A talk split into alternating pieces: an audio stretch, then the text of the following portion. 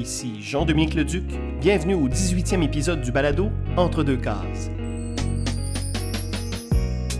Aujourd'hui, je m'entretiens avec Marc Tessier qui nous raconte son passage à la dernière édition du Festival international de la bande dessinée d'Angoulême où fut présentée une exposition consacrée à la présidente d'honneur, nulle autre que la québécoise Julie Doucet, ainsi qu'à Marseille où s'est tenue une exposition en mémoire d'Henriette Valium. Marc Tessier, salut. Salut. Alors, deuxième passage déjà au balado entre deux cases. C'est juste le deuxième. c'est ben, c'est juste le deuxième. Oui, pour l'instant, il y en aura sûrement d'autres. Euh, mais je tenais à te réinviter rapidement, Marc, parce que euh, ben, parce qu'au niveau de l'actualité, tu es intimement lié à tout ce qui s'est passé autour d'Henriette Valium et, et, notamment de Julie Doucet au niveau de sa présidence à Angoulême et de son exposition. Donc, en fait, si je te reçois aujourd'hui, euh, c'est pour parler de ton rapport à ces deux géants de la bande dessinée québécoise, parce que tu as été euh, témoin, euh, tu as été un témoin privilégié, et tu as même été en quelque sorte notre unique lien entre les événements en Europe ou encore plus plus récemment au TCAF avec le... Le Doug Wright Award. Oui, voilà. Alors, ben, merci beaucoup de te prêter au jeu. Euh, et, je vais, et je vais débuter cette entrevue en te posant une vilaine question. Tu me pardonneras à l'avance. Vas-y, sors ton épée. toi-même étant un artiste, toi-même étant un éditeur, euh, et enseignant, dans ta pratique, tu es beaucoup tourné vers les autres. Ce qui d'abord en soi est quand même étonnant, parce que le travail d'un artiste, c'est d'abord d'être centré sur lui-même en création. Le Mais, fait... Oui. Mais une petite parenthèse, oublie pas que j'ai, comme j'ai étudié en cinéma, moi j'ai tout le temps vu ça comme, tu sais, quand tu es un réalisateur de film, tu diriges une équipe. Il y a une équipe autour de toi qui t'aide à faire le meilleur film possible. Ouais. Puis moi, ça, on dirait que j'ai, amené ça dans la bande dessinée, l'espèce d'affaire d'avoir une équipe autour de toi, puis on travaille dans un but commun. Fait que c'est, plus dans ce genre-là. là. Ben, moi, je te vois vraiment comme un, comme un fédérateur. Puis c'est clair que dans une démarche d'un artiste, c'est quelque chose d'assez inusité. Généralement, on va voir des gens au niveau, euh, au niveau du journalisme, euh, au, au, niveau ben, des historiennes, des historiens, euh, avoir cette démarche-là, alors que là, toi, comme artiste, tu as cette démarche-là. Question suivante, Marc. Est-ce que le fait de, de faire la promotion d'Henriette Valium, de faire la promotion de son œuvre et de celle de Julie Doucet, donc des gens que tu as connus intimement, est-ce que ça te place dans une position... Euh, comment je pourrais dire?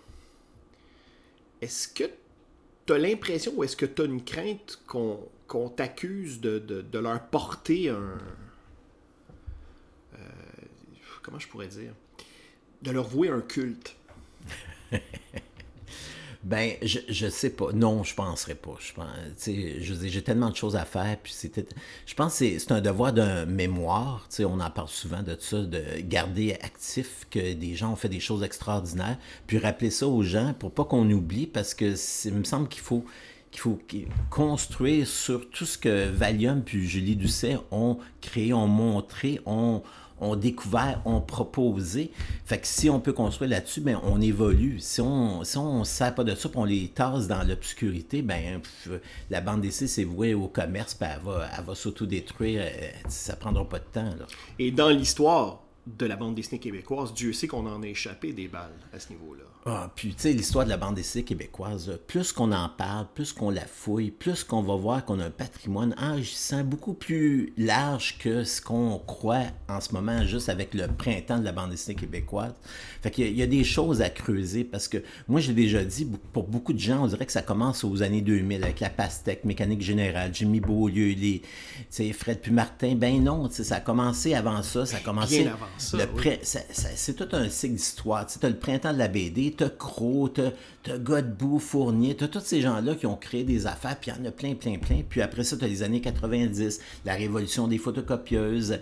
Tu sais, toute notre gang qui arrive, puis nous autres, on est entre les arts puis la bande dessinée qu'on veut proposer quelque chose. Fait qu'il y a tout un cheminement super intéressant à fouiller. Puis je pense que plus que d'universitaires qui, qui fouillent là-dedans, de journalistes qui en parlent, plus que je pense que ça va créer quelque chose de, beaucoup plus intéressant, beaucoup plus varié, puis peut-être ouvrir les gens à essayer des choses qu'ils n'essayent pas habituellement.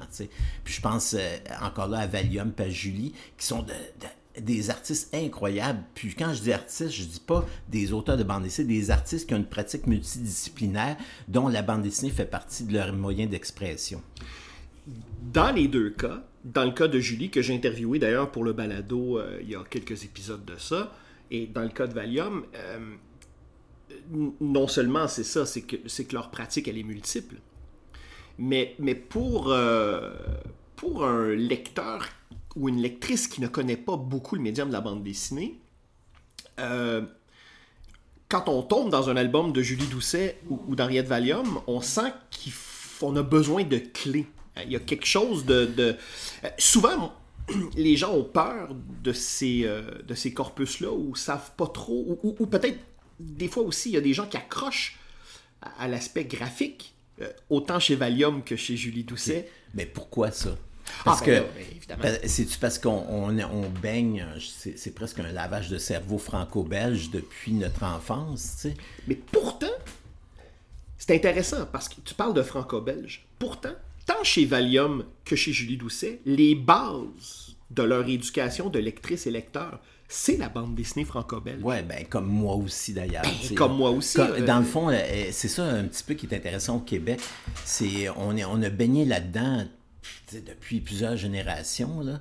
Puis, ça, nous a affecté, tu sais, je veux euh, Franquin, ça nous a affecté, euh, les Schtroumpfs, ça nous a affecté, Lucky Luke, tu sais, Goscinny, tout ça, c'est, nous autres aussi, on peut se euh, dire que ça, a eu un impact sur nous autres quand on était jeunes, puis ça nous a formés. Fait qu'on n'est pas juste, c'est pas juste les Français là-bas qui ont la vérité, là. On pourrait dire que les Québécois aussi, ils ont la vérité. Oups, on a un petit... euh, oups. Oh, Quelle force chez Alors, on a... Comment il s'appelle ton, ton, ton chien? Marley. Ah, ok.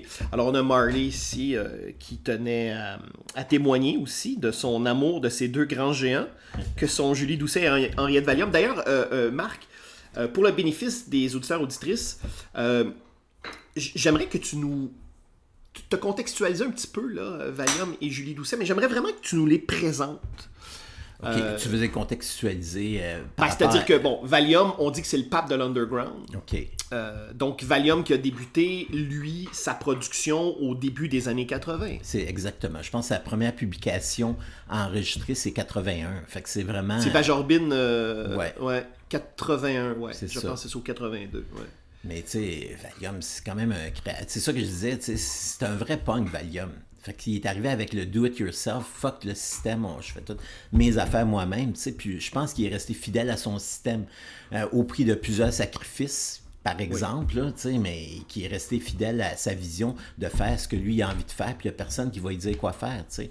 Ben, le prix à payer de ça, ça a été d'avoir une vie euh, sans, sans le sou. hein. Ouais, c'est ça. Ben, il y en avait des sous des fois, là. Oui. Il y a quand même eu des Il y a eu expos. des mécènes, Puis ouais, tout ça, tout ça. mais il n'y a jamais eu, comme c'est le cas de la grande majorité des artistes euh, en art graphique, euh, la reconnaissance vient souvent après le trépas. Et ça, c'est triste parce que Valium a une production hallucinante. là.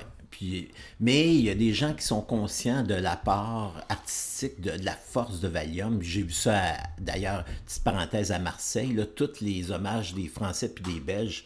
Puis ça m'a touché parce que je voyais que Valium, c'est pas perdu. Là. Il, a, il a déjà planté sa graine partout. Puis il y a des choses qui poussent, puis il y a des gens qui sont redevables, c'est incroyable, là, tu sais. Ici, au Québec, on n'a pas idée de l'impact que Valium a eu à l'extérieur. Puis je pense qu'on pourrait dire la même chose de Julie aussi. Ah oui. Euh, je me rappelle, Julie, avant Angoulême, avait une expo en Suisse qui avait eu une vidéo de tournée, puis c'était fantastique, son expo. Puis c'est quoi le problème qu'on n'est pas capable d'avoir des artistes? C'est pas qu'il manque la volonté, là. Il y a des gens, là, t'engages Hélène Brosseau, tu m'appelles moi, on va en faire une crise d'expo au Musée d'art contemporain, ou au Musée des beaux-arts de Valium, puis tu sais, t'appelles Sylvia, tout ça, let's go, tu sais. Sylvia l'a fait avec la Maison de la Culture, une expo fantastique sur Valium, puis elle a eu des critiques partout. Fait que qu'est-ce qu'on attend pour se réveiller au Québec? Mais ça, on pourrait dire dans bien d'autres domaines, qu'est-ce qu'on attend pour se réveiller au Québec, là? Mais c'est intéressant et je suis très heureux de t'entendre euh, tenir ce discours-là. C'est rafraîchissant parce que j'ai l'impression d'être moins seul. parce que c'est un. Je, je suis tout à fait en accord avec ce discours-là. Moi, je trouve qu'on. Je, je trouve qu'au Québec, on rate tellement le bateau. Euh, Puis, tu sais, on pourrait, à titre d'exemple, parler de Robert Lepage. Robert Lepage, grand homme de théâtre, euh, qui, se passe de présentation, ben, euh, il a cessé de faire du cinéma parce qu'on lui a coupé les subventions. Littéralement. Et pourtant, ce gars-là, il a une reconnaissance internationale gigantesque. Moi, je me souviens, euh, dans les années 90, euh, je visitais souvent un ami en Belgique. Et à l'époque, il y avait un spectacle de. Je me souviens pas c'était lequel. C'est avant El Sonneur, ça c'est sûr et certain. Bon, peu importe. Et euh, il était en tournant en Europe et les gens, quand, ils- quand ils entendaient que j'étais québécois, ils m'arrêtaient ils me parlaient de Robert Lepage. Je trouvais ça extraordinaire, mais en même temps, au Québec, les gens, québécois moyens, Robert Lepage, j'avais aucune idée c'était qui. Alors, euh,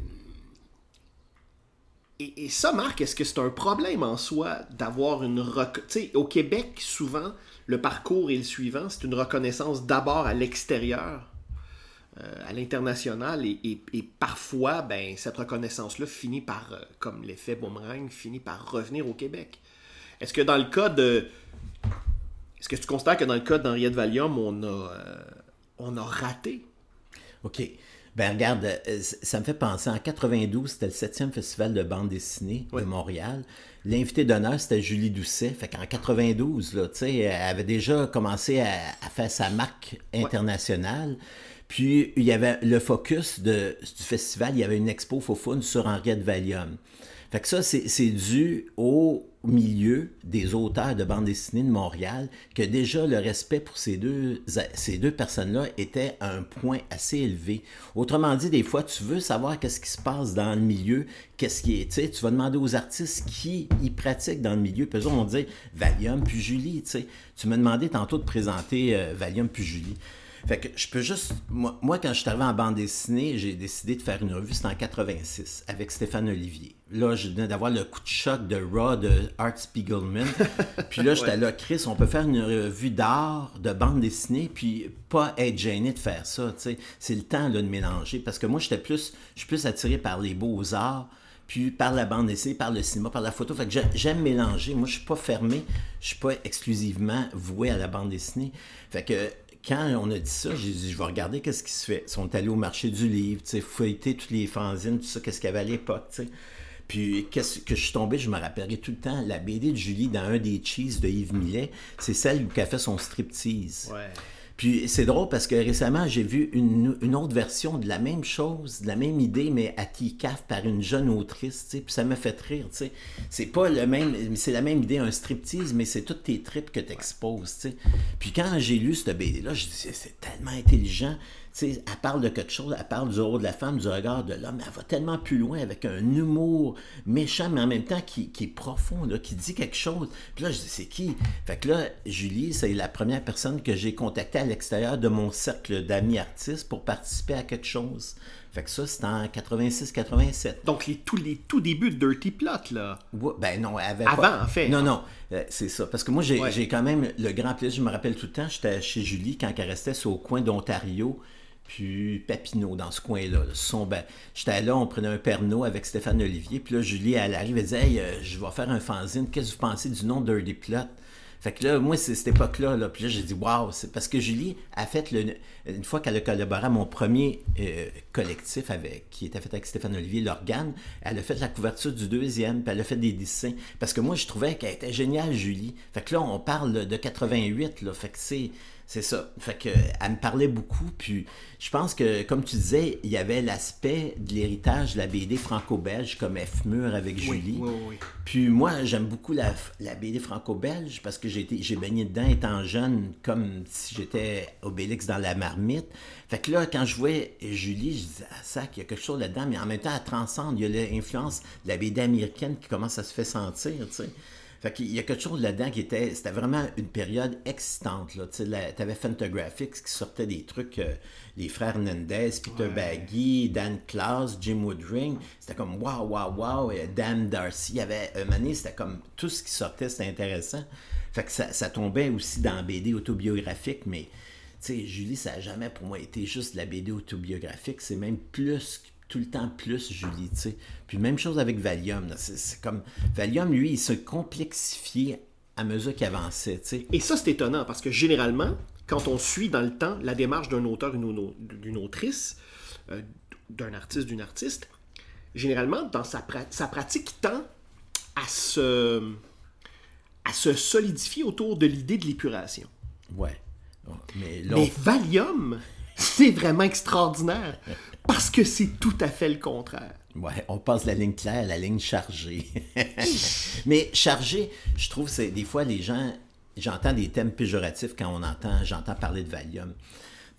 C'est-à-dire? Ben, c'est c'est comme, c'est c'est pas pour tout le monde, c'est rock and roll, euh, tu sais, euh, genre 18 ans et plus, tu sais, oh, faites attention, on va mettre un petit rideau ici parce qu'il y a des choses choquantes, ça, c'est des détours faciles, ça. Ouais, ben, euh, je trouve, tu sais, il n'y a pas plus choquant que l'origine du monde de Courbet, euh, en- puis Picasso érotique, là, tu sais, je veux dire, eux autres, ils exposent dans les musées partout au monde, puis Valium, il faut cacher un petit peu ça, tu sais, hum, ça n'a pas d'allure, tu sais. C'est drôle parce que Valium, souvent, les gens disent Ah ouais, ouais, mais c'est un. Quand tu, tu dis le, le terme punk, c'est comme une espèce de terme fourre-tout.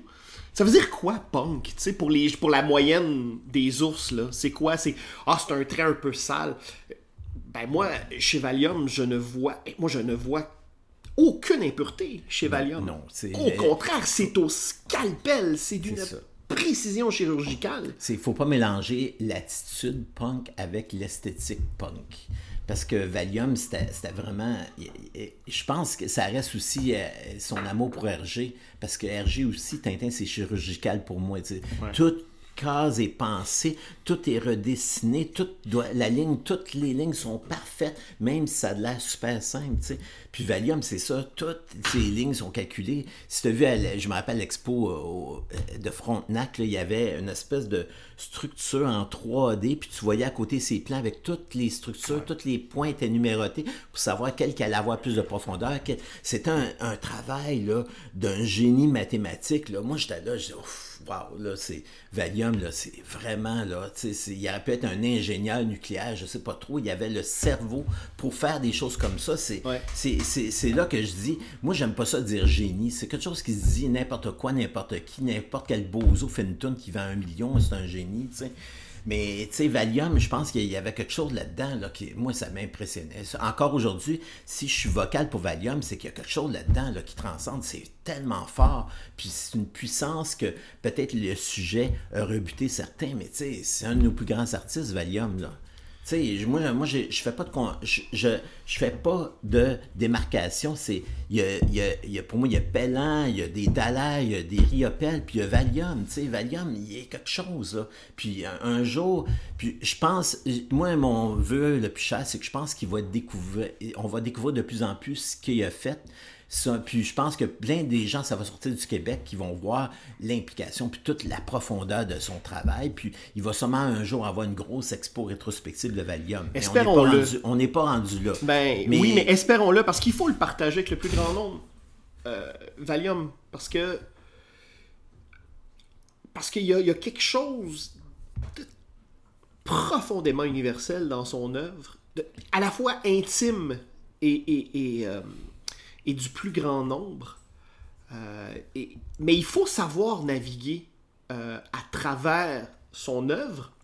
Et son œuvre euh, ne fait pas de concession. C'est pas une œuvre de facilité. C'est une œuvre exigeante. Et il était, Ouais. dans sa pratique, extrêmement exigeant, Valium. Quand on regarde une planche, on le sait que, un, rien n'est laissé au hasard et qu'il y a une quantité de travail qui s'appuie sur une réflexion aussi. Ouais, ouais, c'est puis des années, là, c'est ça. Je me rappelle Valium, c'était tout le temps, chaque album, c'était des années. Là, oh, je suis là-dessus, ça fait trois ans, je suis là-dessus, ça fait cinq ans. Tu sais, c'était pas des. Mais quand il dit il était sur des années, mais il faisait entre-temps, ici, cette année, il faisait des peintures, il faisait d'autres choses, des vidéos. Tu sais, euh, Valium, c'est un touche à tout. Quand il se tenait de quelque chose, il allait dans un autre se ressourcer, puis il revenait, tu sais. Fait que c'est. Alors là, Marc, euh, tu as été euh, notre émissaire, en, quelque part, pour euh, les lectrices et lecteurs, ou en tout cas les, amoureux de la bande dessinée québécoise, puisque en janvier dernier, tu t'es rendu au Festival international de la bande dessinée d'Angoulême. La présidente d'honneur était nulle autre que... Julie Doucet. Hey, C'est-tu extraordinaire? Ben oui. Troisième femme seulement de l'histoire du festival. Première québécoise à présider. Donc, en soi, c'est un événement. Ouais, c'est ça. C'était immanquable.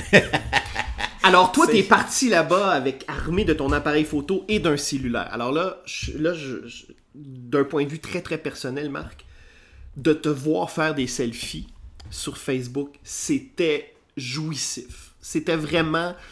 On sentait toute l'amitié, tout l'aspect gamin, le bonheur d'être là, le bonheur d'assister à ça aussi, parce que tu es issu de cette culture-là, de la contre-culture. Tu viens de ces années-là avec Julie, avec Henriette Valium et toute la bande, Simon Bossé, qui était également euh, du voyage. Hein, Il était à Marseille. À Marseille, c'est ça. Et donc, tu t'es rendu au Festival d'Angoulême pour... Euh, entre autres, pour documenter... Euh, ben, pour documenter, mon but à Angoulême, c'était Julie je voulais documenter son expo parce que je, j'ai, vu que l'expo de Julien Missery, qui était fantastique, surtout, euh, c'est à deux étages. Le premier, ses planches, plus ses dessins, puis le deuxième, ses constructions, ses collages.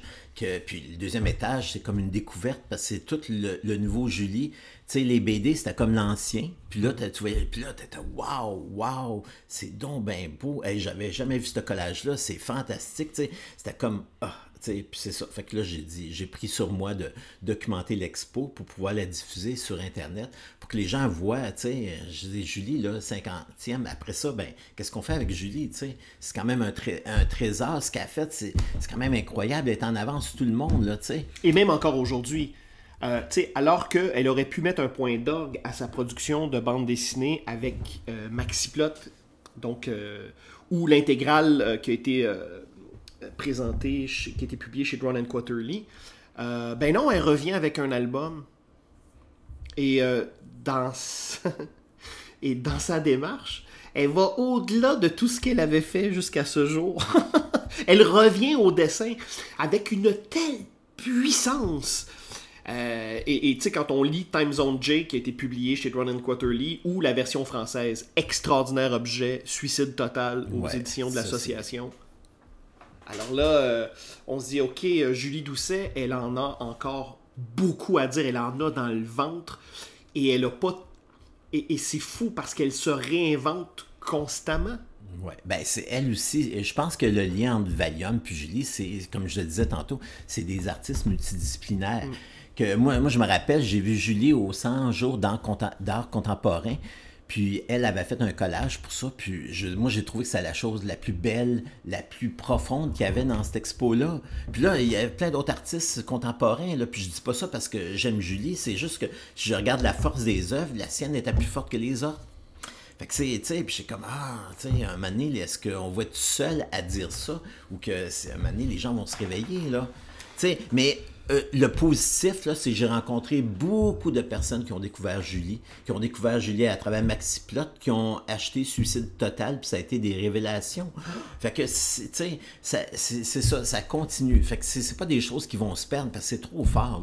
Tu sais, je pense que c'est, euh, Valium puis Julie, c'est deux de nos meilleurs ambassadeurs, ambassadrices. Puis c'est comme, je pense qu'il faudrait donné qu'il y ait que des hommages qui se font à l'extérieur du Québec puis du Canada, ben se fassent ici. Je reviens avec ça, mais en tout cas, on va voir. Là. Mais je comprends aussi que c'est dur parce que ça prend un, ou une commissaire d'expo qui prend, qui fait des demandes pour avoir des sous parce que c'est un travail d'un an, deux ans. Fait que c'est pas facile de monter une expo, tu mais en même temps, il y a plein de gens ici, personnes ressources, qui seraient tellement content de- Ah oui. d'aider à Ah, monter ça. là, Je fait suis- que- Clairement, je suis convaincu que plusieurs personnes mettraient la main à la pâte, c'est sûr et ouais, certain. c'est- ça a tout le temps été comme ça, de toute façon, en BD ici, là, tout le monde, tes appels, hey, euh, tu on fait quelque chose pour Julie Adigo, tu puis ça va se faire. Là. Oui, parce que c'est des gens qui ont fédéré aussi. euh, qui, qui- qui- qui ont- Ben, comme Cyrus, tu sais, un autre fédérateur. Oui, euh, exactement. Et, ben, et, et je le répète, je l'ai dit. Simon Bossé, tu sais, un autre, euh, tu sais, c'est ça. Ben, quand j'ai euh, fait l'entrevue pour le balado avec Julie, j'ai parlé de votre génération et à quel point je trouvais réjouissant de voir votre génération de la, de la gang de la contre-culture, de la révolution Xerox, des, des fanzines photocopiés vendus dans des événements, de voir à quel point aujourd'hui, la grande majorité d'entre vous êtes toujours présents, vous êtes au sommet de votre art et vous avez dans votre production maintenant des œuvres qui sont diffusées à un vaste public. Ouais, mais Ce qui ça- fait que il y a mais- bien des lecteurs, Marc, qui t'ont découvert avec un pari pour Dallaire ou avec René Lévesque et qui se disent Ah ouais, Marc Tessier, c'est qui ce petit nouveau-là Alors que tu es là depuis des décennies. Euh, le fait que Cyrus, vous avez fait ensemble un, un- un album, un pari pour Dallaire, euh, euh, que, que- Bon, Richard Suicide, on l'attend encore, son nouvel album aux éditions Par Par. Il travaille dessus depuis des années, il va finir par le sortir. Ouais, un que jour. Julie- un jour, un jour, il met pas de pression. Que Julie Doucet euh, publie un nouvel album, de vous voir encore tous, évidemment, sauf euh, Valium, mais Valium avait aussi, avant de mourir, avait fait un nouveau Nit Nit qui était extraordinaire. Donc, de vous voir, vous tous, au sommet de votre art, euh, être présent et, être productif et être diffusé, il y a quelque chose d'immensément rassurant là-dedans. Euh, C'est-à-dire que ça prouve que ce que vous avez semé euh, durant toutes ces années-là est solide. Et, et, euh, et vos œuvres se démarquent, évidemment, de par leur qualité, de par leur sensibilité, de par leur approche, de par leur facture visuelle. Euh, tout à coup, euh, quand on tombe dans un pari pour Dallaire, on se dit, c'est pas l'œuvre de deux nouveaux, là. Non. C'est une vie. C'est pas, pas l'œuvre de deux petits jeunes. Non, non, puis sans faire de l'âgisme, tout de suite, on embarque dans le récit et on le sait que c'est une œuvre d'une très grande maturité parce que, parce que vous avez travaillé, vous avez développé votre pratique et vous l'avez fait pendant des années dans le chemin là, de, de campagne, là, en marge de la route officielle. Vous l'avez fait, puis vous avez tenu bon, puis vous l'avez traversé le champ. Et euh, moi, comme lecteur, comme observateur, je peux pas m'empêcher de trouver ça formidable. Et euh, je tenais à te le dire. Et je tenais à te le dire, Marc, parce que ce que tu fais, en quelque sorte, c'est de le souligner. hein. Quand tu es allé à Angoulême, donc, couvrir cette expo-là, d'ailleurs, ça a donné lieu à un article qui a été publié dans le Comics Journal. Je mettrai le lien euh, en fin euh, de balado. Et, donc, le fait que, que tu à ton tour témoigné de ce qui se passait, tu étais la meilleure personne pour le faire parce que tu viens de ce groupe-là, parce que tu viens de ces années-là. Ouais, en même temps, j'ai étudié en documentaire, photo, la photo, tout ça. Ben fait oui, que- voilà. Mais je trouvais ça le fun. c'est- En tout cas, c'est drôle parce que bien des gens m'ont dit qu'ils ont aimé ça. C'était comme un- je faisais un, un feuilleton, puis à chaque jour, je mettais des images, puis ah, il se passe ça. Fait que c'était assez intéressant. Tout à fait. Tu as été euh, le journaliste que Tintin n'a jamais été, finalement. Non, j'ai été plus René Lévesque que Tintin. Ouais, c'est ça. En fait, t'étais plus René Lévesque. oui. oui. D'ailleurs, c'est drôle. euh, euh, bon, là, c'était le jubilé, c'était le, le couronnement du roi Charles III. Et euh, ils ont passé à la radio de Radio-Canada un extrait de René Lévesque qui couvrait Ouais, la- ça- la reine Ouais. à pluie battante à l'extérieur. Non, mais après, il est allé un week-end romantique à Paris avec.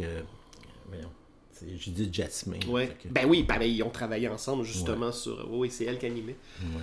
Ouais. bon, alors on va, euh, on va, on va, euh, ouais, quand même. Euh, ben c'est de l'ordre public quand même, on le sait. là. Ouais. Mais euh, et donc, non seulement Marc Tessier est allé couvrir le, le- le couronnement de Julie Doucet à Angoulême, Mais là, en plus, tu as sauté dans un train, puis tu es descendu au sud et tu es allé à Marseille, où était présentée une, une exposition rétrospective vraiment étonnante euh, d'Henriette Valium, qui était organisée par euh, Paquito. Paquito Bolino, ouais, le Ouais. directeur du dernier cri. Ouais, quand même. Fait que c'est. Puis euh, en, en complicité, ben, il y avait Caro Caron, puis euh, Sylvia Jérôme qui sont descendus aussi, qui sont arrivés comme une semaine avant moi à Marseille pour aider.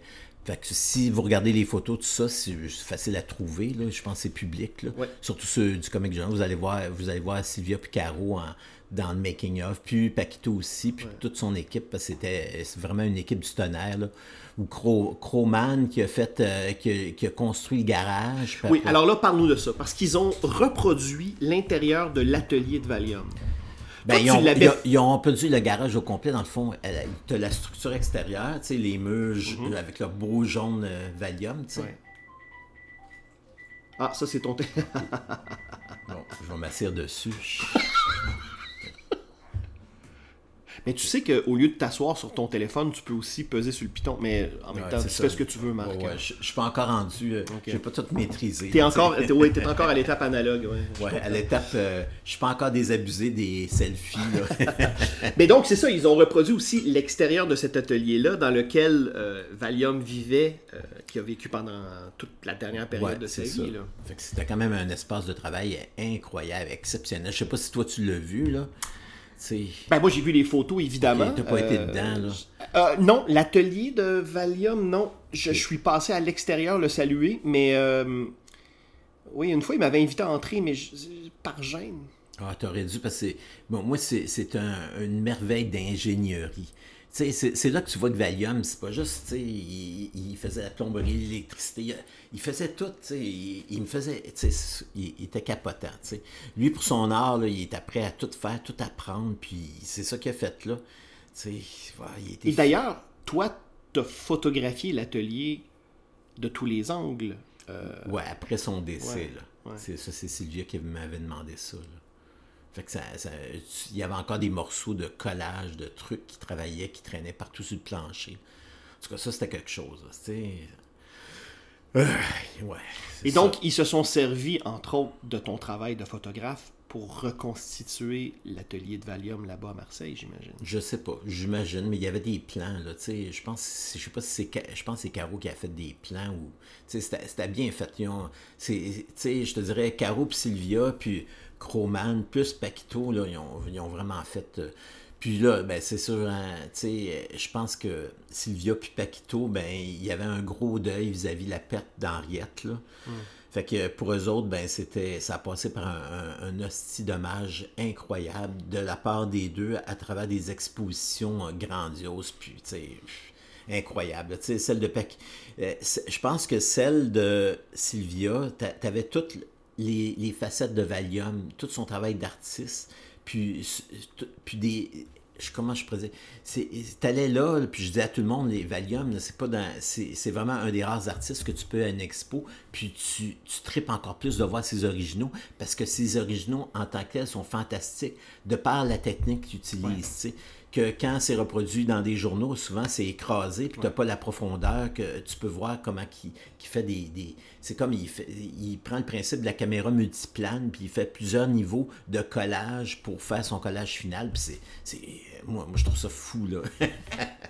Mais C'est- cette, expo-là, qui, qui avait l'air vraiment magnifique, là, euh, C'est ben, c'est ça. Celle de Marseille, tu rentrais dans la tête de Valium. Pour moi, c'était la meilleure analogie. Tu, tu veux savoir c'est qui Valium, tu rentres dans son univers. Tu es absorbé.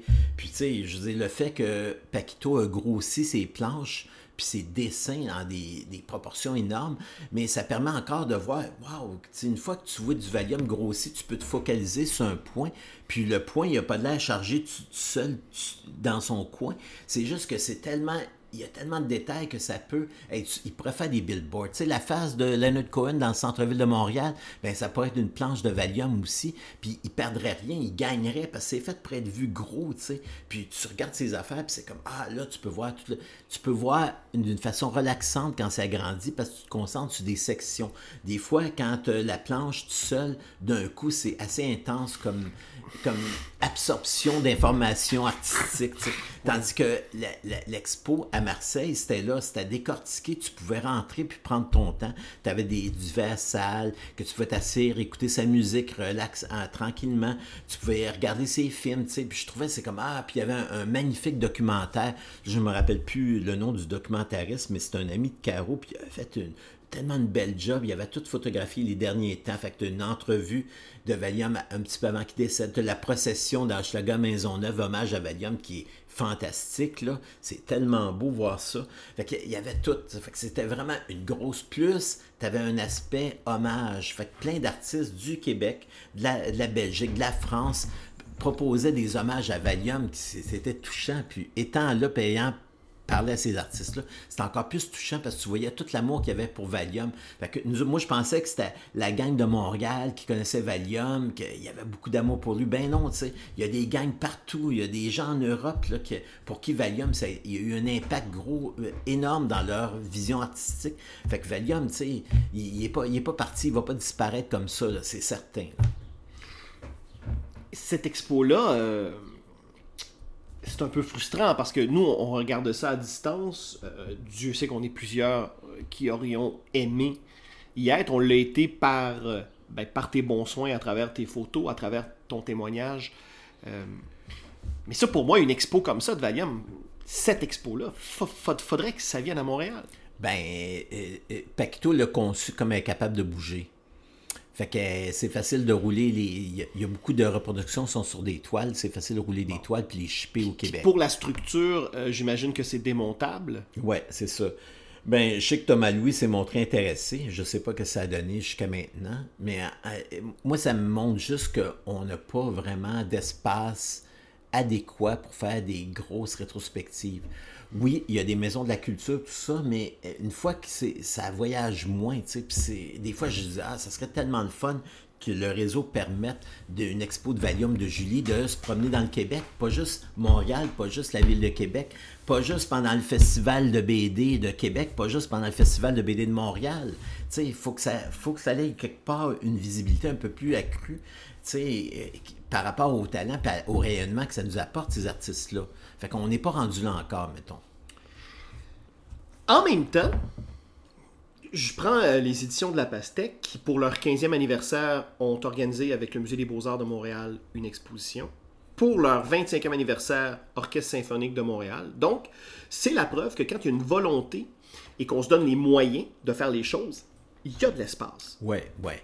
Mais ça prend, tu sais, je pense à Fred. Fred, il a une volonté d'acier, fait que quand il veut quelque chose, il va la chercher. Ouais, j'avoue que ces gars-là, euh, ils sont, sont assez. Euh, face contre le vent, sont assez tenaces. Hein. C'est ça. Puis aussi, ben, tu as la réputation de la pastèque, là, avec toutes ces années, tu as investi beaucoup de temps, tu as une reconnaissance, fait que cette reconnaissance-là permet d'ouvrir des portes.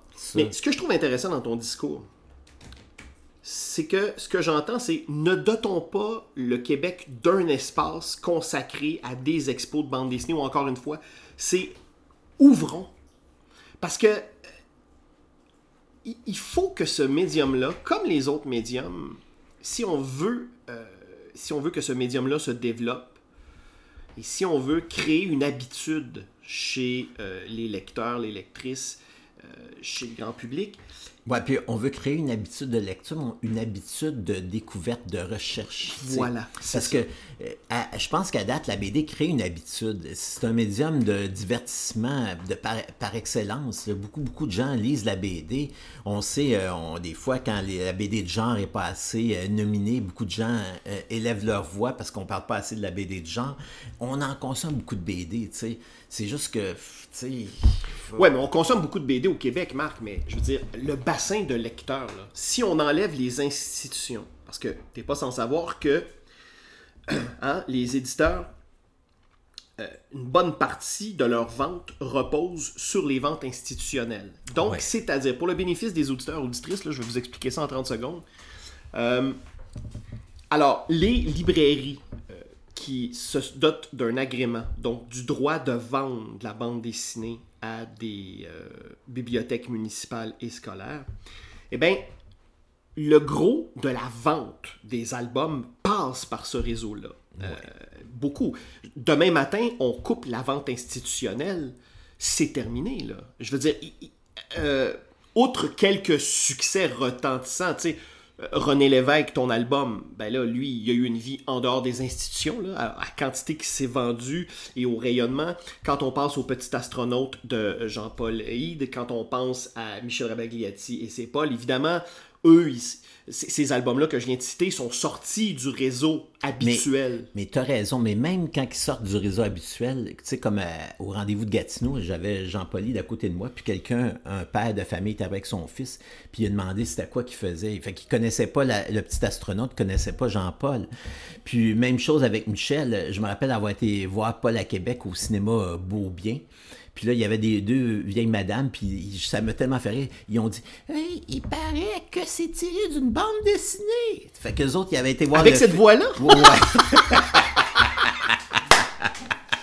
Oh, Non, mais euh, il avait été voir le film, euh, juste pour le film, pour le sujet en tant que tel, et puis les acteurs, peut-être, ils connaissaient pas la bande dessinée. Fait que ça, je dis, on, des fois, dans le milieu, entre nous autres, on- tout le monde, on connaît toutes les mêmes personnes, fait qu'ils connaissent toutes Michel, ils connaissent toutes euh, Jean-Paul, mais tu sors de ce milieu-là, puis encore, comme tu dis, il y a du chemin à, à parcourir avant qu'on aille chercher des lecteurs euh, qui sont pas déjà prédisposés à, à aimer ça, tu sais, il faut aller en chercher que, tu sais... Parce que, euh, tu sais, moi, je travaille dans les médias. Bon, évidemment, j'écris pour le Journal de Montréal.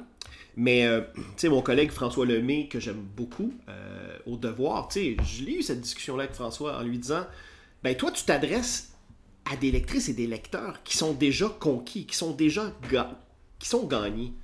Moi, je pense que la véritable victoire de la bande dessinée, c'est quand tout à coup, euh, on en parlera plus largement. Mais le problème, quand on quand, des chroniqueurs, chroniqueuses ou journalistes dont c'est pas la dont c'est pas leur tasse de thé ou leur spécialisation, quand ils en parlent ou dans un dans une émission euh, grand public, ben tu sais, je me souviens à Bonsoir, Bonsoir. Je vais citer l'exemple de Bonsoir, Bonsoir. Il y a un moment pendant le premier confinement, donc euh, durant la COVID en 2020, il y a euh, la comédienne qui a produit d'ailleurs le film de Karine, euh, Karine Vanasse, qui a produit le film de Paul.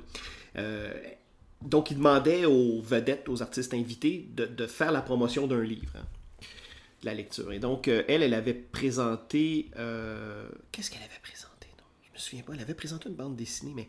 Alors, moi, je trouvais ça éminemment réjouissant. Parce que là, je me disais, là, il y a des gens au Québec. Mais en même temps, c'est pas TVA, c'est Radio-Canada. Donc là, encore là, on réduit un peu. Euh, Parce que, bon, souvent, à l'extérieur de Montréal, on dit que c'est la clique du plateau, puis là, je veux pas ouvrir le débat, puis tout ça, mais je trouvais ça quand même réjouissant. En même temps, j'écoutais Karine Vanas parler de bande dessinée, puis je me disais, ah, ah oui, il y a du chemin à faire, hein? Puis il n'y a pas besoin de diplôme. De toute façon, j'en ai pas de diplôme, hein? Euh, mais dans ce clip de 2-3 minutes-là, malgré toute la bonne volonté qu'il y avait à mettre de l'avant un album de bande dessinée québécoise, il n'y avait pas le langage, il n'y avait pas les outils nécessaires pour en parler. Puis là, encore là, je parle pas d'une grille universitaire complexe. Mais si on est capable de parler de vin avec des pastilles de goût, si on est capable de parler de, de, de, de type de cannabis parce qu'on peut aller s'en acheter, comment se fait-il que encore aujourd'hui... Mais c'est euh, ma question à toi. Ouais, vraiment. C'est, euh, euh, là, là, tu me fais penser Kate Beaton a gagné Canada Ouais. Reads, tu sais, que- qui est un programme que chaque personne choisit un livre, qui souvent c'est des livres litté- littérature écrits. C'est Ouais, pas un L'équivalent du combat des livres. C'est Ouais, ça. ouais. Mais c'est Kate Beaton qui a gagné sur son graphic novel, tu sais. Puis, euh, euh, tu sais, euh, Joe Inman, il a été en liste pour un prix du gouverneur général. Le pour- premier de l'histoire. c'est hein. ça. Puis encore là, anglophone. Fait que, que- pourquoi que nous a, tu sais, les- est-ce que les anglophones sont plus en avance sur nous autres Oui. par rapport à l'acceptation Oui. des romans graphiques? Oui. Parce que culturellement, les anglophones sont beaucoup plus ouverts. Premièrement, tu le sais, les anglophones, ils ont toute cette idée de la culture du mécénat. Ils ont la culture du collectif. Ce que nous, les francophones, on n'a pas. C'est le quant à soi. Puis c'est pas raciste, là. Allez faire un tour au centre Cindy Brothman à Montréal. Allez voir comment la communauté est impliquée dans cette salle de spectacle-là et à quel point ils soutiennent les artistes. On n'a pas ça. au- Il y en a des francophones mécènes, mais c'est pas, c'est pas dans notre ADN. Ouais. C'est pas dans notre Mais, ADN. c'est autre chose, mais je te dirais en passant, Julien Poitras, là, pour moi, ça a tout le temps été un mécène. Oui. Parce qu'avant qu'il dirige Moelle Graphique, la structure actuelle, ben avant, il faisait à la main, puis il, il- il faisait. C'était un devoir de mémoire aussi de Ouais. publier du monde. Mais ça, une petite parenthèse. Ben oui, il y en a des mécènes, mais c'est pas. Le, le point, c'est que c'est pas intégré dans notre culture, c'est pas dans notre ADN. Euh, et donc, pour moi, que Kate Beaton, avec Environnement toxique, le titre euh, original, c'est, je pense, c'est Doc. Ouais, Docs. Docs, ouais, c'est ça. Euh, formidable bande dessinée d'ailleurs.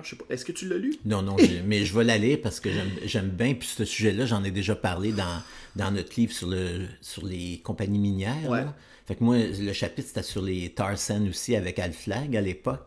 Fait que c'est pour ça que je suis quand même curieux de voir Oh, comment. C'est une claque. hein. C'est une vue de l'intérieur de, de- d'une industrie qui est toxique à plusieurs degrés, Ben, à c'est plusieurs niveaux. C'est la toxicité humaine, euh, c'est celle environnementale. C'est ah non, c'est- c'est un album formidable et on, on- et on ne peut que se réjouir que dans un type de combat des livres comme ça, que la bande Disney n'ait pas été évacuée dès le départ. C'est ça. Ce qu'il y avait eu, si on se souvient bien, en 2012, euh, oh mon dieu, je redéterre ça, mais c'est pas grave, je vais, le- je vais, je vais le déterrer, Marc. Alors, euh, Marie-Louise Arsenault, qui animait le combat des livres en 2012 à son émission Plus on est de fous, euh, dans les panélistes, il y avait Gilda Roy qui défendait euh, le Guy de Lille, là, qui défendait. C'était quel album de Guy de Lille Jérusalem à cette Ouais, Chronique de Jérusalem, ouais, c'est ça. Et donc, euh, et, et moi, à l'époque, j'avais mon blog sur le site du Journal de Montréal et j'avais annoncé l'argumentaire qui ferait en sorte que le premier titre qui serait évacué de la compétition, ce serait celui de Guy Delisle. Et, euh, et ça, c'est sans égard au travail extraordinaire que Marie-Louise Arsenault fait comme, comme animatrice, mais comme médiatrice aussi, euh, culturelle et littéraire. Et c'était pas une attaque du Journal de Montréal contre Radio-Canada. De toute façon, je veux dire, moi, d'un bar, j'écrivais pour le Journal de Montréal, mais ce qui me faisait vivre, c'était mon contrat d'acteur à Radio-Canada. Alors, euh, c'était pas une guerre. Bon. Donc, bref, je parle de ça et quel ouvrage a été évacué la première journée le lundi? Chronique de Jérusalem. Pour quelles raisons Toutes les raisons que j'avais évoquées dans mon billet. Euh, et je me souviens à l'époque que Gilda Roy, à l'antenne, m'avait interpellé en me disant Lâche-moi pas, on va gagner, gendarme. Et j'étais triste de ça parce que parce que c'était la preuve qu'il y avait tellement encore de, de chemin à parcourir et de travail à faire. Alors que quand on lit Chronique de Jérusalem, on n'est plus on est on n'est pas dans une bande dessinée qui, qui dont, dont le travail repose sur l'obscurantisme du médium. On est dans une bande dessinée qui est très très ouverte. Oui, oui. C'est une de, une de ces bonnes d'ailleurs. Après Shenzhen là, celle-là. Pyongyang, ouais, ouais, ouais. ouais. Ben, oui, moi j'ai préféré, je pense, Shenzhen. Je trouve que Shenzhen, c'est. euh, Mais en même temps, je comprends aussi que Chronique de Jérusalem, c'était.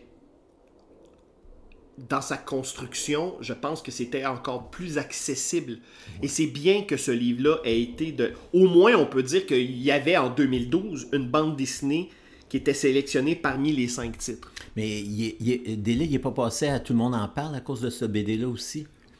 Il y a très peu d'auteurs de bande dessinée qui sont passés. Je pense que lui est allé pour ça. Il y a Yves Pépeltier qui est allé euh, pour, euh, pour sa bande dessinée sur. euh, Avec Iris, là? Ben, ils ont- euh, oui, sur, oui, oui, avec Iris, c'est ça. sur, sur l'amour. Sur l'amour, oui. Mais je pense qu'il avait parlé aussi de celle euh, pour euh, Juste pour rire, là, il me semble. Mais tu sais, il y a très très peu. Puis il y a Michel Rabagliati qui est allé, bien évidemment. Mais euh, c'est tout, tu sais. donc, il y a encore beaucoup de chemin à parcourir. Et moi, je pense qu'une des portes d'entrée du grand public, et j'utilise les guillemets, c'est justement par le truchement d'œuvres comme euh, de, corpus comme celui d'Henriette Valium ou de Julie Doucet, qui de toute manière, dès la première approche, on sent bien que c'est beaucoup plus vaste que la bande dessinée. Ils ont une pratique euh, multidisciplinaire et ça paraît. Et moi, je pense que une des clés, une des solutions réside là-dedans. Alors, à ce moment-là, c'est bien que Thomas Louis euh, veuille faire quelque chose avec cette expo-là. Euh, je sais aussi que Thomas Louis, avec l'équipe de Québec PD, travaille entre autres sur un projet de lieu physique où il y aura une pérennité au niveau d'exposition et tout ça. Ça, ça serait quand même. ça, ça serait une étape Ouais. extraordinaire. Mais la prochaine étape, parce qu'il faut toujours penser plus loin, moi je pense que quand des institutions vont laisser, vont accueillir des expositions comme celle de Julie Doucet ou de Valium, Acheter des, des originaux. oui, bon, ben là, ça, c'est l'autre affaire. Ouais, là, comment se fait-il comment se fait-il qu'au Québec, dans des grands musées, qu'il n'y ait pas un fonds, qu'il n'y ait pas un fonds consacré à l'achat d'originaux?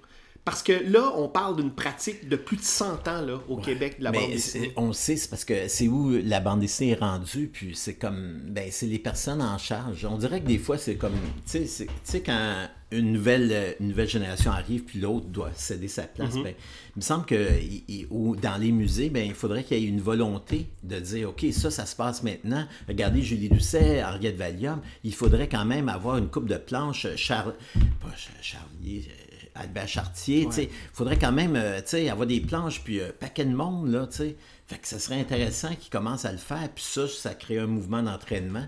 Si, euh, Oui, puis c'est un projet de longue haleine, parce que là, c'est de reculer dans le temps pour faire l'acquisition de planches de- de- d'artistes euh, euh, fondateurs du médium.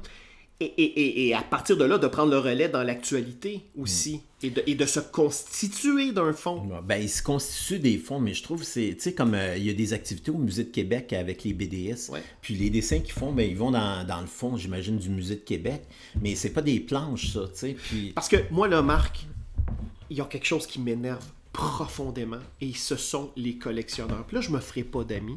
C'est pas grave, j'ai un chien. Euh, c'est. euh, voyons.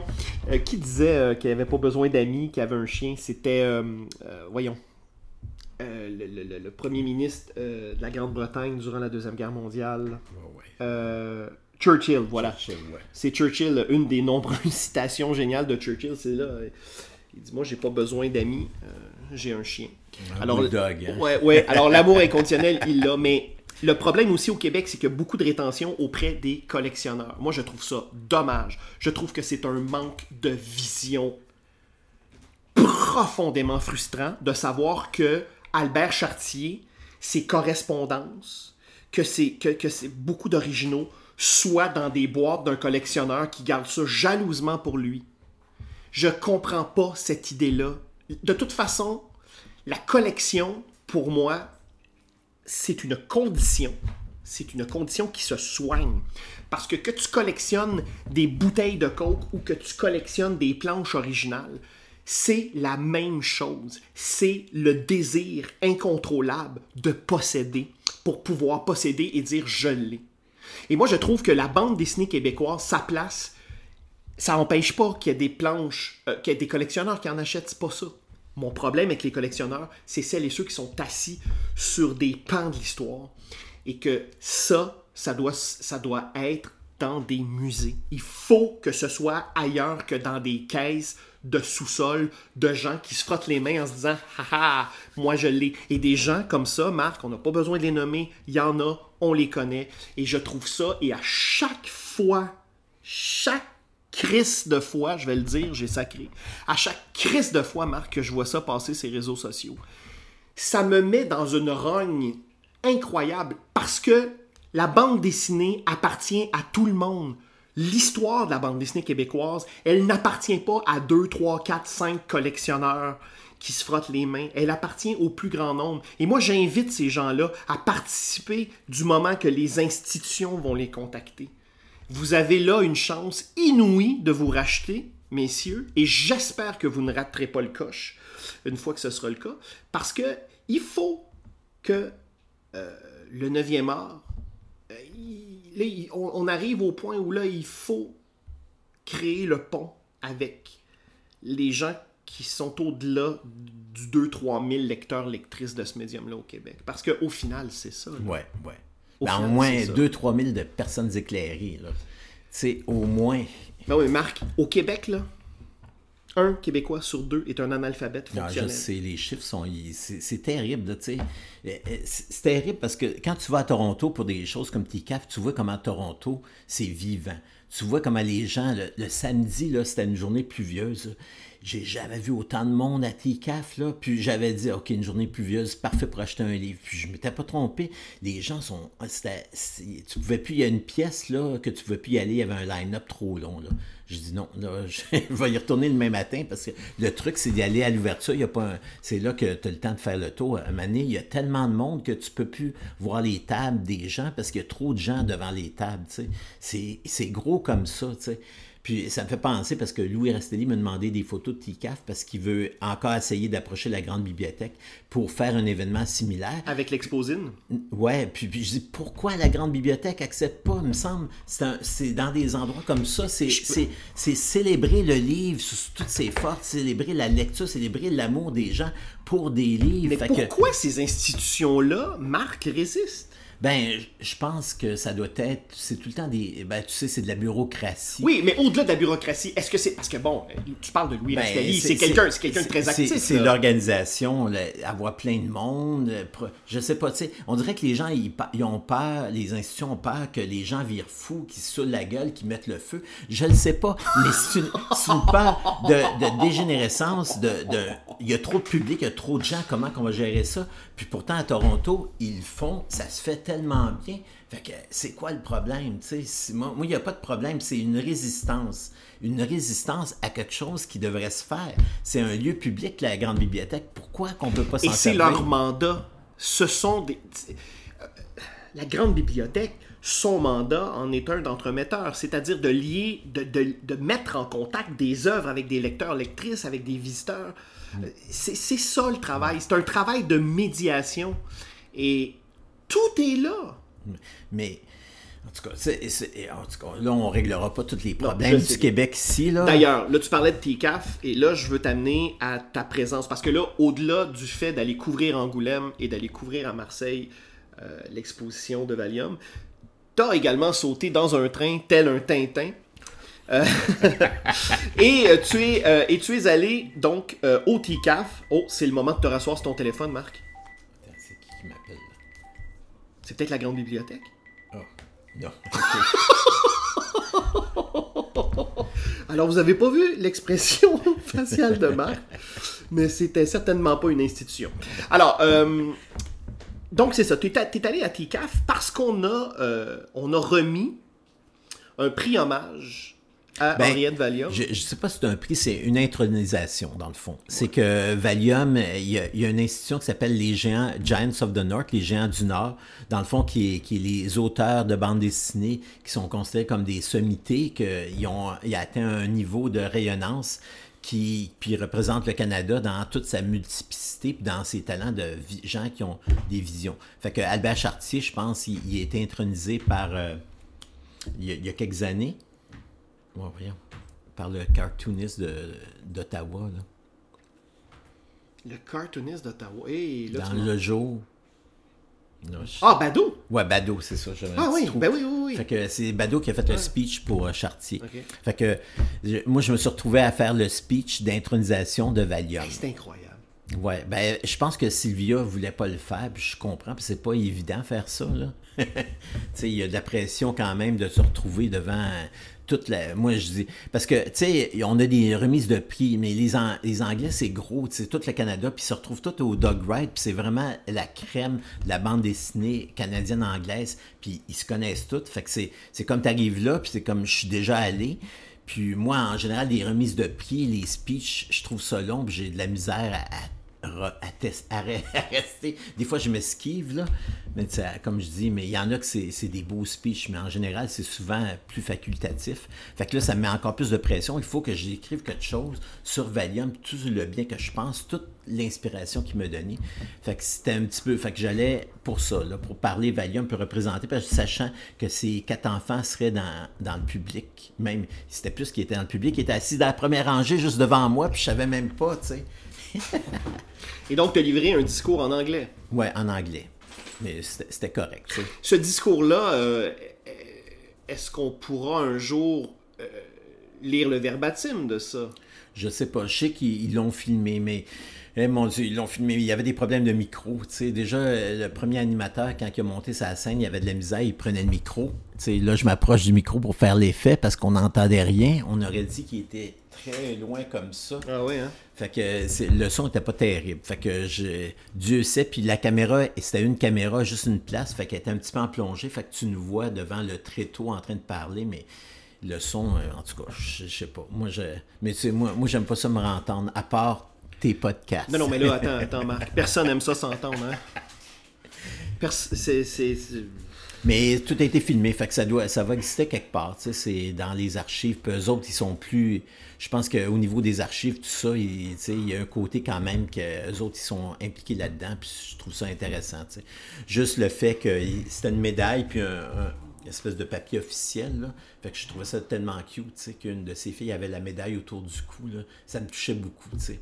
Puis euh, après ça, ils sont venus. En tout cas, c'est ça. T'avais-tu des questions sur le déroulement? Non, mais non, mais moi, j'étais juste curieux parce que. Ben, parce que c'est tout un honneur, tu sais, d'aller témoigner, d'aller prendre le micro pour rendre hommage à Valium. Puis tu le fais euh, comme t'as pas hésité à sauter euh, dans l'avion pour aller à Angoulême ou pour descendre à Marseille, tu sais. Moi, je trouve que c'est quelque chose de, de, profondément beau et touchant. et j'en reviens à l'introduction à et j'en reviens à l'introduction du balado, c'est-à-dire que quand je disais que malgré le fait que tu es un artiste, euh, que tu consacres de ton temps euh, à faire ce devoir de mémoire-là, moi, il y a quelque chose que je trouve de profondément touchant. Euh, et Dieu sait que c'est beaucoup de travail, parce que... toi, tu le sais aussi.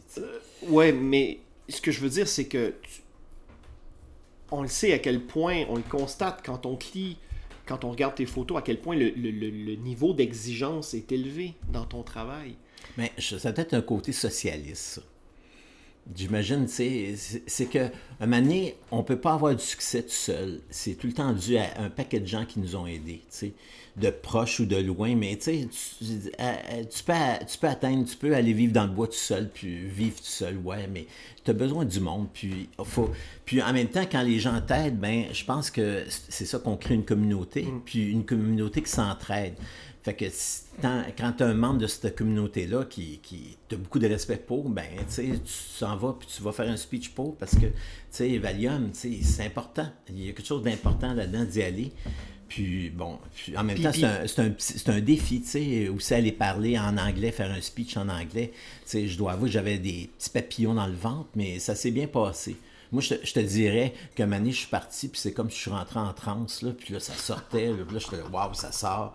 Puis en même temps, je parlais, tu sais, puis, en même temps, ça sort, puis je dis, ouais, j'espère que c'est les bonnes affaires qui sortent. Mais ça, je pense que oui, tu sais, j'ai. Il y, a juste, la seule affaire, je te dirais, c'est que année, mes, mes cue cards, il y en a deux qui étaient collés ensemble, puis ma meilleure joke, elle n'a pas pu passer, tu sais. Ah, ben oui, mais en même temps c'est ça aussi, c'est d'être dans le moment présent quand oh, on... j'en ai d'autres affaires. Puis tout ce que je tiens, c'est que je pense que ça l'a touché les gens. Je pense que mon, mon amour puis mon amitié, tout, ce que, tout le respect que j'ai pour Valium, je pense que les gens l'ont senti puis ça les a affectés. Puis c'est intéressant parce qu'il y a plein de gens qui ont, ont dit ah, je vais aller voir c'est quoi du Valium. Parce qu'encore là, on peut penser qu'on se connaît toutes, mais il y a bien des gens qui ne connaissent pas Valium. Fait que ça, je trouvais ça le fun.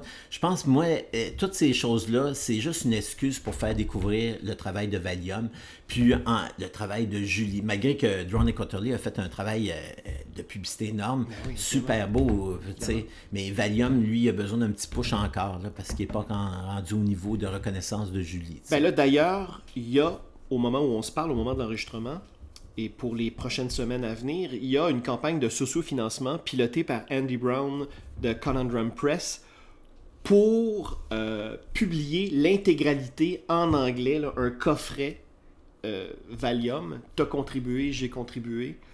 Euh, je mettrai d'ailleurs le lien en fin de balado. Ouais, puis ça, c'est quand même Bon, moi, moi je suis allé et j'ai dit à Mané, il y a tous les fervents défenseurs de la bande ici québécoise qui ont tous été achetés le set de Valium, mais là, il faut que ça soit plus que ça. Faut que soit...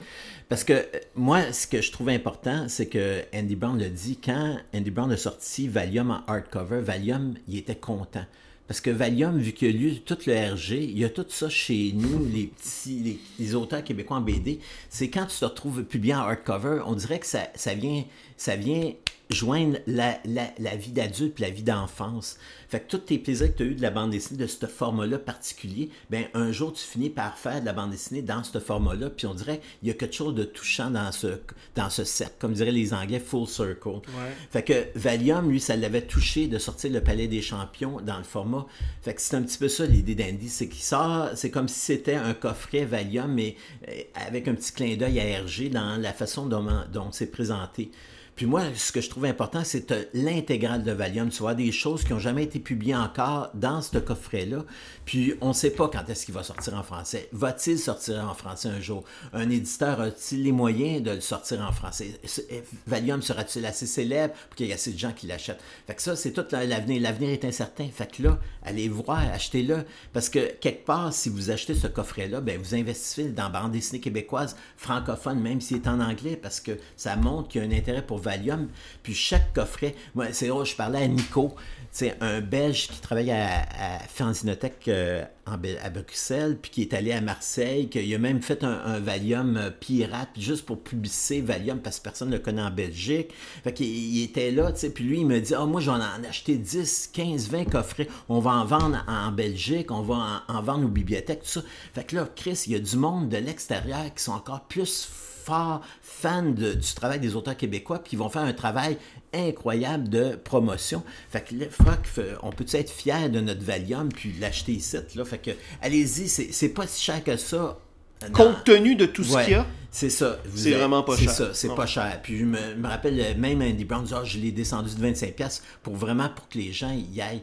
Fait que je fais pas juste vendre du Valium, mais tu sais, moi je trouve que c'est un coffret important. Puis ça serait triste que ça marche pas, qu'on se rende pas à 100% du financier. Ce serait vraiment triste, effectivement. Puis tu sais, la barrière de la langue, euh, ben, ce qu'il faut savoir, c'est que la langue chez Valium, c'est un matériau. D'ailleurs, c'est drôle, hein, parce que je lisais l'album jeunesse de Francis Desharnais sur Claude Gauvreau.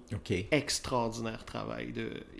Ce que Francis Desharnais a fait, un livre pour enfants sur Claude Gauvreau. c'est sûr que sur papier, le pitch, tu dis, oh my god, ok, c'est assez incertain. Et il a réussi, il a fait un travail formidable. Allez vous chercher ça, c'est aux éditions de la bagnole. 1895, euh, je crois, un petit livre, euh, ben, petit dans sa taille, là, pas, dans sa portée, Dieu sait. La couverture est super. Couverture rigide. Euh, et le travail graphique de Francis, là, de réussir à simplifier Claude Gauvreau, en tout cas à densifier dans un trait, mais vraiment jeté, c'est magnifique. Et en lisant ça et en ayant joué, du, j'ai joué moi du, un texte de Claude Gauvreau un jour dans, sur scène. Et en fait, ce que, ce que j'ai fait comme lien, c'est que Valium, il, est de la trempe de Claude Gauvreau. C'est-à-dire que le langage chez Gauvreau, c'est un, un matériau. C'est une. Et, on ne détient pas toutes les clés. Et on s'en fout parce que c'est à chacun et à chacune de trouver, de se frayer un chemin. Et, et, chez Valium, le langage en anglais, c'est un matériau. Ouais, parce que c'est lui qui le traduit. Exactement. C'est pas quelqu'un d'autre, c'est encore, ça reste du Valium. C'est du Valium pur jus. Mm. Il développe une espèce de méta-langage comme Claude Gauvreau. Alors, vous ne perdez absolument rien à lire du Valium en anglais, je le dis, parce que pour moi, il est de la trempe de Claude Gauvreau. C'est quelqu'un qui a pris une langue et qui l'a. Et, et, chez Valium, c'est un langage non seulement au niveau de la parole, mais au niveau graphique aussi. C'est un Gauvreau. Euh, il est de cette trempe-là. Parce qu'il a... Cette brillance. Oui. Cette éloquence-là aussi. Cette, ce brin de folie, mais ce travail, parce que Gauvreau, c'est quelqu'un qui travaillait comme un forcené. Ben, comme Valium. Comme Valium, exactement. Mm. Donc, euh, donc j'espère que ça freinera pas les lectrices et lecteurs, euh, les, francophiles, euh, de mettre la main sur ce coffret-là. Euh, allez-y. ça va nous permettre à nous tous de l'avoir et ça va permettre à des gens de découvrir le travail euh, ça, va permettre aussi à, Valium, à ce coffret-là, de s'en aller partout dans le monde. Ça, Pour moi, c'est comme, c'est ça, on, plante des graines, puis on sème quelque chose qui va... C'est ça. Des fois, les gens veulent avoir tout de suite, mais je pense qu'en vieillissant, c'est bon d'être patient. Parce que tu vois des choses qui prennent de l'ampleur avec le temps, avec raison. Puis je pense que Valium, puis la reconnaissance de la BDQ, euh, des artistes comme Valium, puis Julie, ben, ça prend de l'expansion. Parce que moi, j'allais dire, je sais aussi que beaucoup d'artistes en art visuel qui sont frustrés, qui sont âgés, qui ont des pratiques depuis 30, 40 ans, puis ils se retrouvent pas visés. Fait que, qui, on les, on les monte pas en musée. Puis je pense que c'est toute une affaire du Québec comme année. Il faudrait se réveiller. Puis les artistes au Québec sont incroyables. Ils font des choses, tu sais, puis on, on dirait qu'on les met à côté, puis c'est pas eux autres, mais en tout cas, il y a des affaires que. Ah, il y a des affaires de Québec à battre, là, qui a changé, puis Pourtant, le Québec, du fait de sa situation géographique, euh, linguistique et culturelle, Dieu sait que c'est une pépinière extraordinaire de talent dans tous les médiums confondus. Tous euh, les médiums confondus. Hey, on, pourrait, on pourrait prendre le contrôle du monde si on voulait, tu sais. Pas, besoin, Marc, il faut le partager, le monde. L'hégémonie québécoise. on est dans de la science-fiction, mais, mais... mais... je niaise, mais je, pense que moi aussi, je suis d'accord.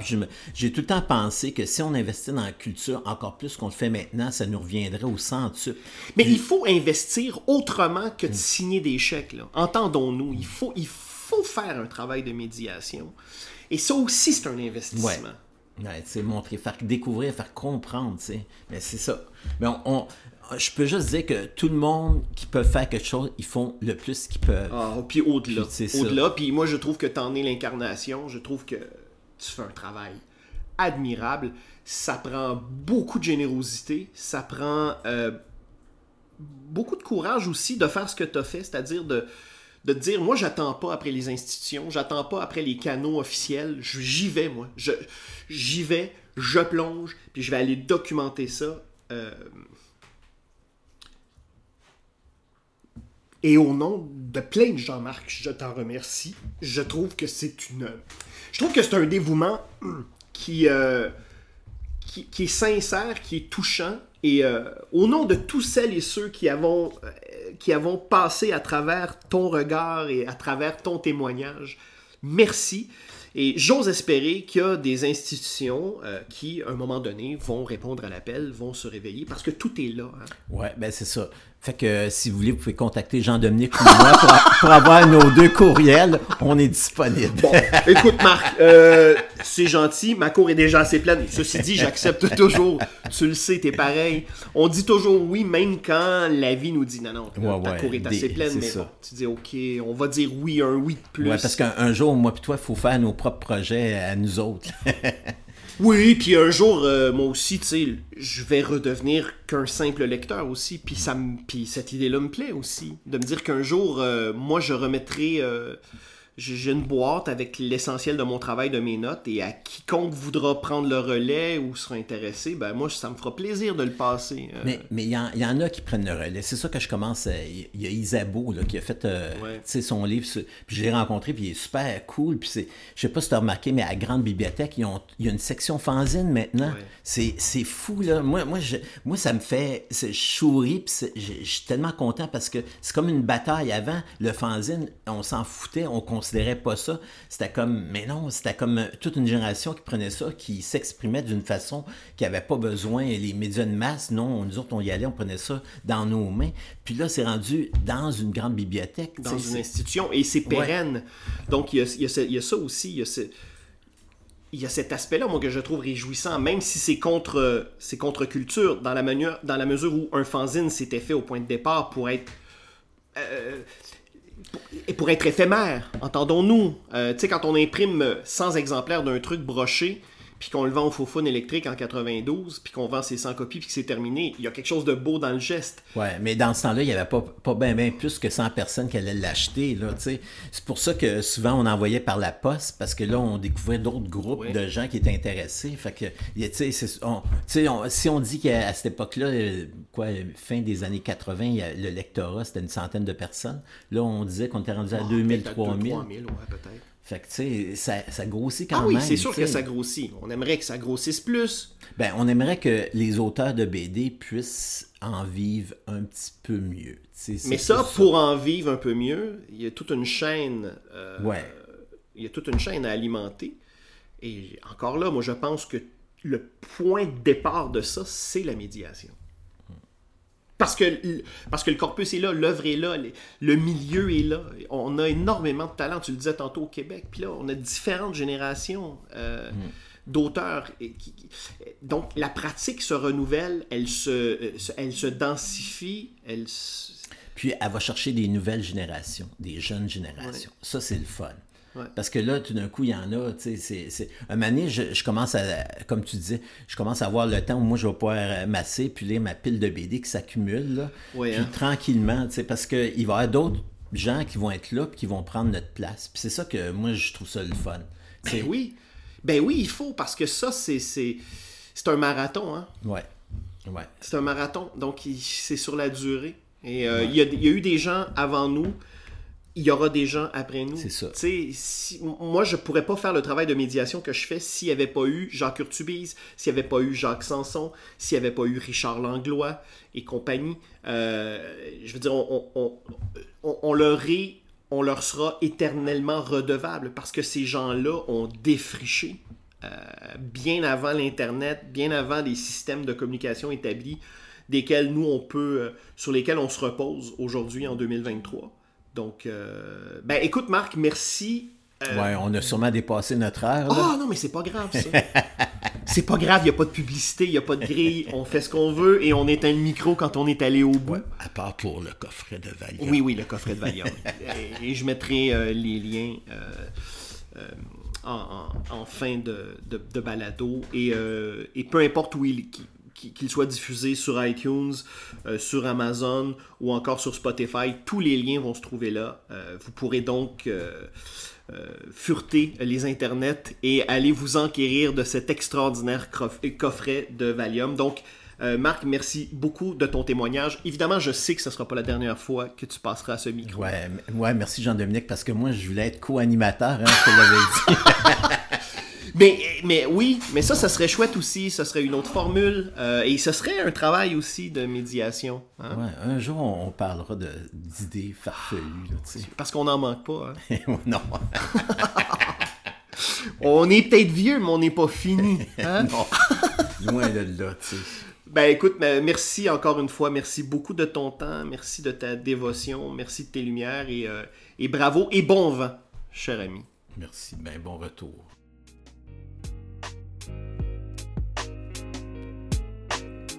Pour suivre Julie Doucet, rendez-vous au juliedoucet.net. Pour vous enquérir des dernières actualités concernant Henriette Valium, cherchez le groupe Facebook Valium Forever, du Valium pour toujours. Pour lire le reportage de Marc Tessier publié sur le site du Comics Journal, rendez-vous au tcj.com barre oblique Doucet, N Valium, Angoulême and Marseille. Indicatif sonore, Xavier Pinchot. Pour nous suivre, rendez-vous au rss.com, podcast au pluriel, barre oblique, entre deux cases. À bientôt.